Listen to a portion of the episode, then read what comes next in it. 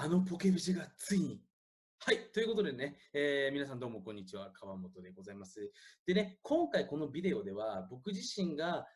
今一番力を入れているビジネススクールであるポケットビジネススクール、まあ、通称ポケビジと言われているですね、えーこちらのスクールで毎月開催している、えースペシャル講義の一部をですね、今回無料でお見せしたいなということでですね、えーこの YouTube の方にアップロードさせていただきました。えーですのでね、ぜひ、あの、この無料ビデオにはなるんですけれども、がっつりね、え学習いていただいて、え少しでもあなたの、まあ、人生にとってね、え大事なスキルっていうのをですね、え磨いて、えースキルだけじゃなくて知識もそうなんですけども、えー考え方も含めてですね、磨いていただければなというふうに思っております。それではポケビジの方をスタートします。どうぞ。えー今日もやっていきたいんですけれども、まあ、今日はですね、YouTube マーケティングということで、えー YouTube のね、話をまあしていきたいなと思ってます。で、まあ皆さんね、あのーいろいろと今ね、あのーまあ、コロナの影響で大変な方もいらっしゃると思いますし、まあ、今逆にね、えー前回の僕の話聞いて、まあ、チャンスだなってことでですね、今からまあ頑張るぞっていう気持ちの方もいらっしゃると思うんですけれども、まあ、この YouTube っていうものをですね、ぜひ、えー皆さんもね、取り入れていただきたいなということでね、今日はその YouTube に関してのですね、お話をしていきます。はい、ということでですね、えー早速 YouTube に行きたいんですけれども、えー、と、どうですかね、高坂さんは、はい。えー緊張しているかもしれないんですけど、あのー結構 YouTube は見ますか？YouTube 見ますね。あ、本当ですか？はいどれどれくらい見ますか？うーん、時間があるときなんで、に多いと2時間とか。?2 時間？あ、いいですね。いつぐらいから見るようになりました？いつぐらいから、えーっと、自分今25なんですけど、はいはい。絶対高校生ぐらいの時からもう見てましたね。今じゃあ YouTube、あのー取り上げられ取り上げられるというか YouTube が急にねあのサービス終了するって言ったら文句言いますか？ああ、ちょっと困りますね。OK です。じゃあちょっとこれ皆さんね、これぜひあの Zoom 参加されている方、挙手をお願いしていた、挙手お願いしたいんですけれども、あのまあ、YouTube にみ皆さんの生活から正直なくなったら困るよっていう人、ちょっと手挙げてもらってもいいです？あ、もうほぼ全員挙げてますね。ありがとうございます、皆さん。ほぼ全員がね、今、僕の画面が今全部手を挙げるになったぐらいですね。皆さんやっぱり YouTube っていうものがやっぱり重要なポジションになってきてるんですけども、まあ、それだけですね、YouTube に関しては、あのまあ、皆さんも、要するにこう生活の中でかなり重要な役目を、まあ、担っていると思うんですね。まあ、これはね、僕だけじゃなくて皆さんももうすでに感じていることだと思うんですけれども、なので、まあ、今回ね、皆さん自身もこの YouTube ってものをですね、えーぜひ、あのー取り入れていただきたいなということでですね、今日お話をしていくわけなんですけれども、でちょっとね、YouTube 自体、まあ、これ全てのビジネスに共通することなんですけども、あのー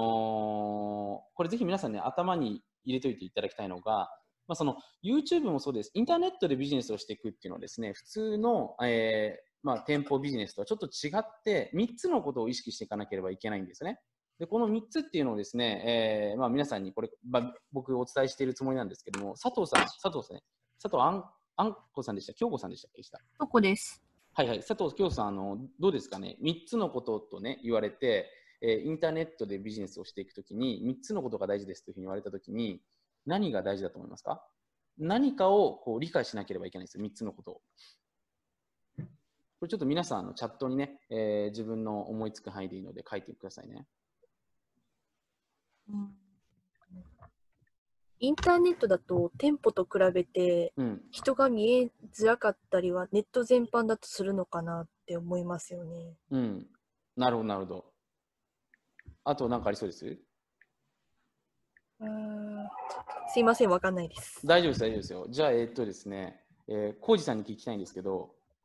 えっ、と、個人性っていうか、ひ親しみやすさっていうか、はいはい、そんそんなような感じのあものが必要かなと思います。はい、いいですね。あの、こ浩二さんってあれですか？あの、2, 2年ぐらい前に、あの健康セミナーにいらっしゃってくださいました？あよくすいませんあ、お邪魔しました。はい。あ、そうですよね。あ、なんか健康セミナーの後はいにポケビチに参加させていただきまして、そうですよね。ええなんかなんか今顔見てて、あの、いや多分これ浩二さんってあの、1月のね、えー、時にお会いした浩二さんだなって思ってたんで、あれ、顔映ってるんですか？すいません。はい。あの、全部見えてますよ。あ すいませんあの、瞑想の先生ですよね。瞑想というか、東洋医学とかね。そういうあはいはいてまあ。したすいません。はい。ええお、いいじゃないですか。じゃあぜひちょっとポケビジでもね、あの皆さんに瞑想のね、極みを教えていただきたいなと思うんですけど、いいはい。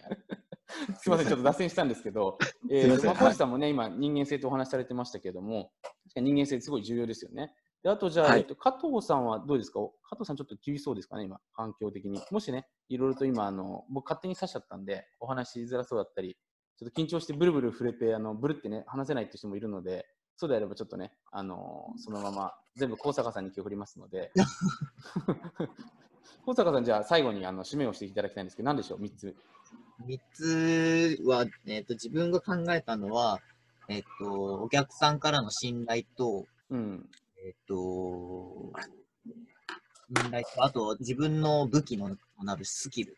なるほど、なるほど。と、あと世の中を知るっていうトレンドとかの流行りですかね。うん、なるほど、なるほど。なんか一人ギャグとかってコメントしてる人いましたけども、えっとですね、皆さんこれ覚えてください。え必ず理解していかなければいけないのは、まずはお客さんの理解ですね。お客さんの理解。まあ、理解っていう、3つ理解しなければいけないことがあるって僕話したんですけど、1つ目が、えー、もう一度言います。お客さんですね。自分のお客さんっていうのがね、どういう人たちなのか。で、まあ、これ、今お客さんいない人はこれから理解していく必要があると思うんですけども、お客さんがね、どういうことを知りたくて、どういうことに悩んでいて、えー何が希望なのかってところですね。で2つ目の理解っていうのは何かっていうと、これがインターネットの場合はアルゴリズムの理解ですね。で、これ結構ね、多くの人知らないんですけども、あのー要するにインターネットで勝負するってどういうことかっていうと、例えばね、皆さんがお店を出すときって、渋谷で例えば出店するとしますよね、自分の飲食店を。その渋谷のえどういう人たちが渋谷に来てるのかとか、まあ、渋谷のその歴史とか特徴とかっていうのはある程度理解されてると思うんですね。てか、理解しないと多分出店できないと思うんですよ。で、人はこういうところで、まあ、簡単に言うと、ここの街のドンはこういう人でみたいなね。でも、これ多くの人っていうのはインターネットになると、あんまり理解しようとしてないんですよね。だからなんとなくツイッターが伸びてるからいいのかなとか、その結構なんとなくであの媒体を選んだり始めてる人がほとんどなんですよ。でも、これ皆さん大事なんですけども、その街がどうなってるのかっていうのを理解しないと、皆さんも例えばね、変なところに出店しちゃったりする可能性もありますよね。それと同じようにインターネット上では、そのアルゴリズムっていうものが基本的には僕たちは理解していかないといけないんですね。で、例えばその、今回 YouTube に関しては YouTube のアルゴリズムっていうのがありますし、Google に関しては Google のアルゴリズムがありますし、Facebook には Facebook のアルゴリズム、まあ、簡単に言うとシステムっていうのがあるんですね。これをしっかり理解していかないといけない。まあ、この話は僕がしていきます。で、えっと、3つ目なんですけれども、で、3つ目が、これ皆さん最後に来るんですけど、自社の理解ですね。まあ、自社、もしくは今回個人でやられている方は自身の理解ということで、実際に自分が何ができるのか、ここを最後に理解していかないといけないわけですね。自社の強みだったりとか、自分自身の魅力とか、そういった部分ですね。この3つっていうのはですね、インターネット上で、えー勝負していくときには理解しなければいけないんですね。理解です。いいですかなので、えー、と今回はですね、まあ、その YouTube っていうところのアルゴリズムっていうところとですね、えー実際にどういうことを YouTube で意識していくといいのかというところを話をしていきます。で、えー、と僕はですね、皆さん、あのまあ、ご存知かもしれないんですけど、別に YouTuber ではないんですね、僕自身。YouTuber でもないですし、僕自身、あの YouTube のチャンネル登録者数もね、その何十万人もいるメガ YouTuber ではないんですよ。ただ、皆さんにお伝えしておきたい事実としてあるのは、YouTube を誰よりも早くですね、2010年からかな、えーまあ、投稿し始めたのは2010年からで、チャンネル登録自分で始めたのは2007年からなんですけども、まあ、始めて、実際に YouTube のマーケティングっていうのは、まあ、要は自分のビジネスにもう13、4年ぐらい組み込んでいるって方、今現在もですよっていうところなんですよね。でですね、実際に今でもまあ YouTube からあの売り上げっていうのを結構ね、あのまあ、キープしていますし、まあ、僕、自分の川本慎っていう名前でやってるもの以外でもですね、他のビジネスにおいても YouTube っていうものを、やっぱりどのビジネスにおいてもほぼね、間違いなく取り入れているんですね。僕の始めているプロテイン屋さんですらね、YouTube、まあ知ってる人もいると思うんですけども、まあ実際にやってます。それだけ YouTube っていうのは、まあどのビジネスにもやっぱり相性が合うビジネスなんですよね。なので、今回皆さんにもね、ぜひ、えーそういった部分をね、お伝えさせていただきますし、何よりも、あのー僕のやり方をやるとですね、こういうことが起きます。YouTube とかって、ある意味で言うと、目立つので、真似っこされやすいんですよね。要するに、あの僕も一番最初に潜在意識とかその引き寄せの法則っていうのをですね、YouTube で始めたんですけども、やっぱりその後にあの目立ってると真似っこされやすいわけですね。インターネットってすぐ見れるんで。要はこの人アクセス集めてるイコール儲かってるっていうふうに捉えられると真似っこされるわけですね。だそういうインターネットっていうのは、ある意味で言うと、とその場所にとらわれずにですね、まあ、全国、世界をね、お客さんにターゲットにできるので、すごい可能性に満ち溢れてるんですけど、簡単に言うと真似っこされやすいんですよね。なんですけど、僕の YouTube のやり方をやっていくとですね、バレずに、えー人をたくさん集めながらもですね、えーかつ、あの利益を上げていくことっていうのができますので、まあ、今回ね、皆さんにメガ YouTuber になる必要ないです。あらかじめ言っておきます。だからこれ YouTube 始めるときにね、よく陥るのが、全然チャンネル登録者数増えないんですよとかね、再生回数増えないんですよって悩んでしまっていてね。で、実は結構お客さん、ファンがいるのに、そのお客さんのファンのことが見えなくなっちゃうんですね。で、遠くの遠くのその大きなアクセスとか、そのチャンネル登録者数っていう、その別の部分に意識を持ってしまうとですね、やっぱりなかなかうまくいかないっていうのがありますので、まあ、今回の僕の話を聞いてくるですね、皆さんがそんなにアクセス取れなくても、チャンネル登録者数もそんな伸びなくても、えーなんか儲かってしまう。こういう状況を皆さんぜひ作っていただきたいんですね。このコツをですね、話をしていきますので、今日ぜひね、楽しみに聞いていただければなというふうに思っておりますね。はい。ということでですね、まず YouTube ね、えーやっていただきたいことなんですけれども、あのーまあ、今回、この0番のアルゴリズムっていう話をしていくんですけど、これ0っていうのはちょっと言ってないんですけどね、あのまずスキルアップ、えーまあ、これ次回からの話になりますね。次回、YouTube2 話に分けて話しますので、えスキルアップ、えで編集だったりとか、まあ、パブリックスピーキング、まあ、話す技術ですよね。で市場調査っていうのもやっぱり大事になってきますね。これ次回以降の話になってきます。で、あと、そのまあ、YouTube でですね、あのまあ、そのビデオを自分で作った後にですね、えーあごめんなさい、これ、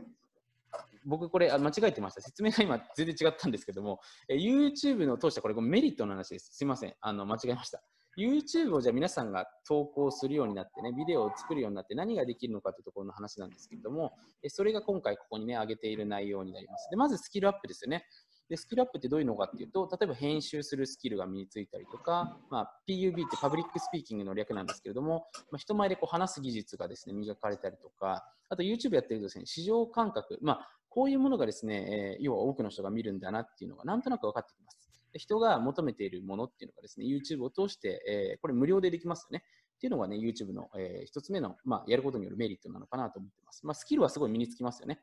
で、二つ目がロイヤリティっていうところですね。まあ、これ、広告収入って聞いた聞いたことある人もいると思うんですけど、小坂さん、えーと、どうですか？広告収入は聞いたことあります ?YouTube の。広告収入、はい、聞いたことあります。そう。で、広告収入っていうのはですね、まあ今 YouTuber の方のほとんどがこの広告収入をメインにね、えーまあ収益を上げられています。なんですけども、これ広告収入ってことはですね、広告主がいて初めて成り立つビジネスモデルなんですね。で、簡単に言うと、小坂さん、今コロナによってですね、企業がね、あの、かなり大変な状況になって、広告出せなくなってるんですよ。ということは必然的に YouTuber の収入は上がりますか？下がりますか？下がります。ということになってきますよね。広告出す人がいなくなると、えー、YouTuber の、えー分配っていうのも下がっていくということになりますので、広告収入に関してはですね、これ結構危険です。はい、危険ですというかですね、今は下がってきているという状況ですね。まあでもこれ一応広告も得ることができるというふうになっております。まあこれ簡単ですね。簡単に言うとアクセス集まるようなビデオを投稿すれば、広告それだけで撮れるということになります。で、はい、3つ目なんですけど、これ自社サービスへの誘導が OK なんですね、YouTube に関しては。で、他のね、例えば僕も電子書籍、Kindle で出したりとかですね、実は楽天工房さんとかでも出したりしてるんですけども、Kindle に関しては自社サービスに誘導するのは OK なんですけども、他の楽天工房さんとか、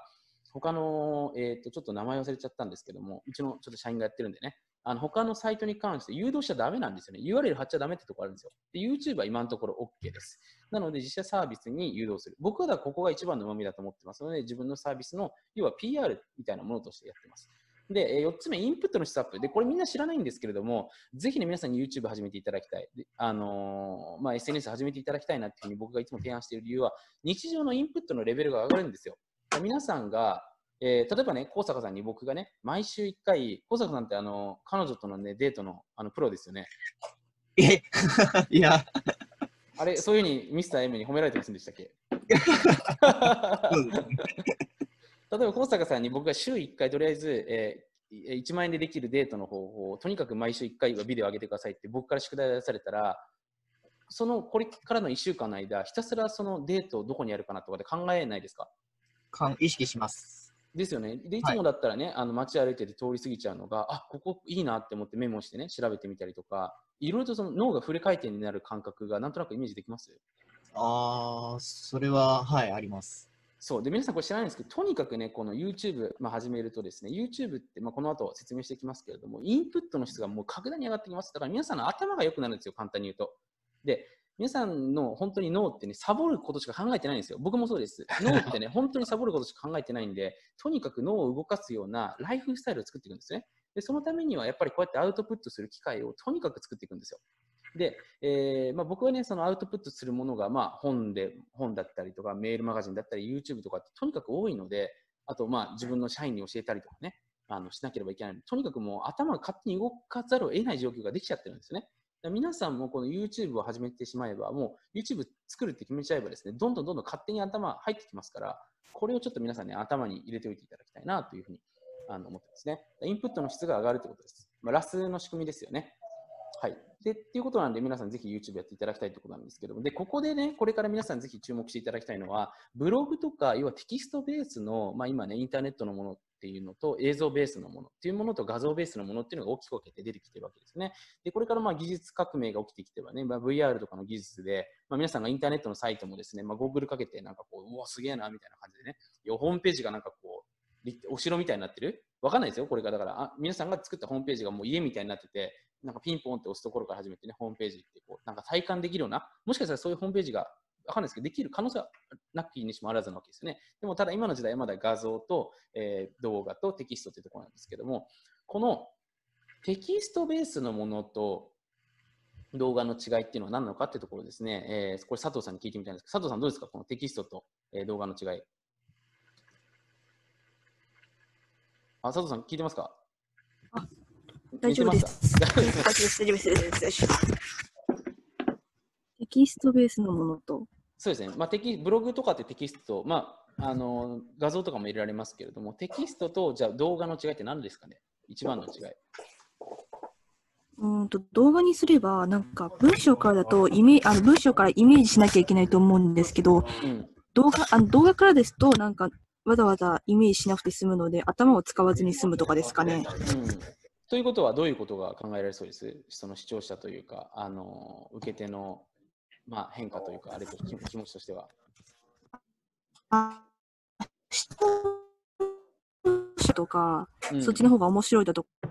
かってことで、文章より動画の方が人が集まりやすいとかですかね。いいですね、いいですね。で、皆さんぜひね、これ覚えていただきたいんですけども、ビデオに関しては、音声と、えー視覚、2つの要は感覚器官からあの入ってきているわけですね。で、僕たち五感って言われて、まあ、第六感っていうのも言われてますけれども、まあ、第六感ってその、ね、あの、まあ、ちょっと、やばい？あの感覚みたいな感じなんですけど、まあ、その辺はね、多分あの浩二さんが得意なんで、またどこかで話してもらいたいなと思うんですけども、まあ、その自分がまあ目に見えないその、あの要は五感の部分でですね、僕たちのその視覚的な情報と聴覚的な情報としてですね、えー情報が入ってきますから、まあ、情報量が非常に多いんですね。要するにテキストベースで物事をこう伝えるよりも動画の方がメッセージとして伝わるんですよ。だから僕自身も、あのまあ、ビデオを始めて昔分からなかったんですけども、YouTube でビデオを撮っていくとですね、なんか、あの会ったことをなな、セミナーとかに昔来てくれさった方によく言われてたのは、まあなんか、ずっとビデオで見てたんで、何回か会ったことあるような感覚がしますって、やっぱそういうことを言われるんですね。で、最初からだから僕のことをある程度情報として、えー僕の今いる情報っていうのはそのままビデオだと伝わりやすいってことですね。この誤差がない。で、テキストだと結構ギャップが生じちゃうんですよね。でよく起きてるのが、だテキスト上だとなんかすごいこと言ってるんですけど、会うと結構しょぼいなって人たくさんいるんですよ。で、これをギャップが大きければ多いほど、まあ、ファンには並びづらいわけですよね。で、ビデオっていうのはそのズレがないですね。まあ、あまり編集しすぎちゃうとね、その本当本人とビデオ上のギャップが生じちゃいますので、まあ、それはそれどうなのかなと思うんですけども、あの要するに情報量が多いということなんですね。情報伝達に関してはすごくあの長けています。でただ、その、なんていうんですかね、あの見て、テキストベースのもの、例えばツイッターとか、まあ、Kindle の本とか読んでる人の方が、ね、知的でインテリジェンスな方が多いんですよね。要するにその情報リテラシーが結構高い方が多いというところがありますので、ビデオに関してはですね、エンタメとして見てる方が多いので、まあ、そんなにこう、なんていうんですかね、リスナーのレベルが高くないこともありますけれども、でも今ね、もうそういう位置づけよりも YouTube っていうものがまライフスタイルに組み込まれてますので、まあ、情報収集のツールというよりも、もう日常に今入ってきてますので、あの今割とね、いろんな層の人たちが YouTube にはいるので、まあ、今、全部の人たち全部の、まあ、あのいろんな種類の人たちがいるんですけども、が見ているっていうのが、まあ、YouTube なのかなっていうところになってきます。はい、なので、はい、最後まで YouTube を見てくださって本当にありがとうございます。もし今回のビデオであなたが何かしらいい気づきを得られたり、いい気持ちになったり、前向きな気持ちになれたのであれば、ぜひグッドマーク、そしてあなたの感想をコメントの方にお待ちしております。また YouTube のチャンネル登録をしていただけると、Mr.M のサプライズライブセミナーの方が随時こっそりと配信されますので、ぜひチャンネル登録の方をお見逃しなく。はい最後にちょっと怪しいお話をさせていただきますあなた自身がちょっとグレーなやばい世界の裏話をしていたい場合はですね今回この YouTube のビデオの下に URL があると思いますのでそちらの方から裏無料メールマガジンの方をぜひ登録してみてはいかがでしょうか YouTube ではお話しできない数々のやばい裏技っていうのをですねでこのメールマガジンだけでこっそり配信しております。それではまたメールマガジン YouTube にてお会いしましょう。ではでは。